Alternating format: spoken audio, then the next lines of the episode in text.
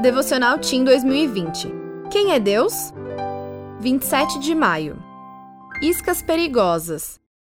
Se o Filho os libertar, vocês de fato serão livres. João 8:36. Ratoeiras servem para capturar ratos. Atualmente, existem muitos tipos de armadilhas para pegar roedores. Mas, mesmo sendo diferentes, elas têm uma coisa em comum: prendem os ratinhos que dificilmente conseguem se libertar. Não adianta ter uma ratoeira e não ter a isca certa. É preciso fazer testes para verificar quais alimentos vão chamar a atenção desses animais. Em geral, alimentos doces e que têm cheiro forte são os preferidos.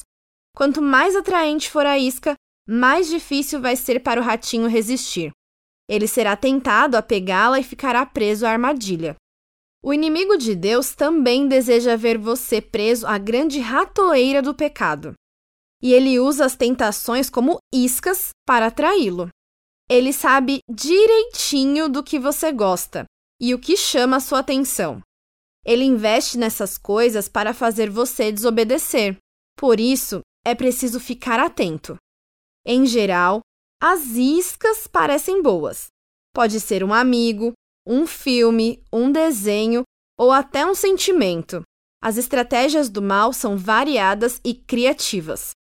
O objetivo do inimigo é fazer com que você peque sempre.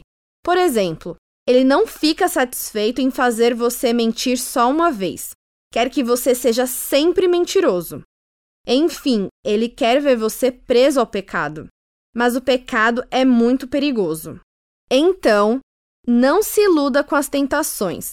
Resista e fique longe da desobediência.